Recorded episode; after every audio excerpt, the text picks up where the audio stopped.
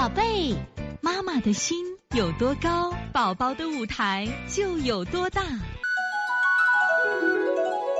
现在是王老师在线坐诊时间。爷爷妈，王老师，我娃最近一阵擦眼睛、擦鼻子频繁，这是对什么东西过敏了吗？我要怎么处理呢？谢谢。这个妍妍妈问的是二胎吗？还是还是老大？因为我知道这个妍妍妈这最近呢幸福的生了二胎了啊。那么像刚才我讲的这个过敏，就是讲的这种情况。如果是经常性的擦眼睛、擦鼻子，那就是过敏了。首先呢，过敏要什么呀？规避过敏源，规避过敏源。我们先找出过敏源。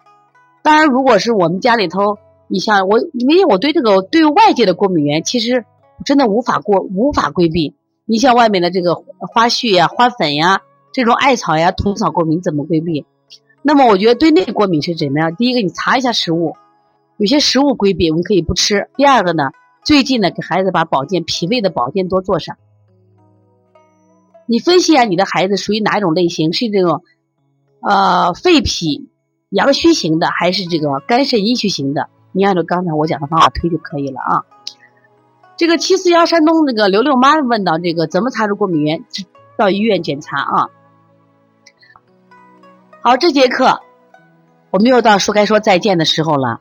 每一次妈妈都依依不舍，王老师也是依依不舍，希望在这课堂分享更更多的知识。但是呢，时间是有限的，但是我想学习是无限。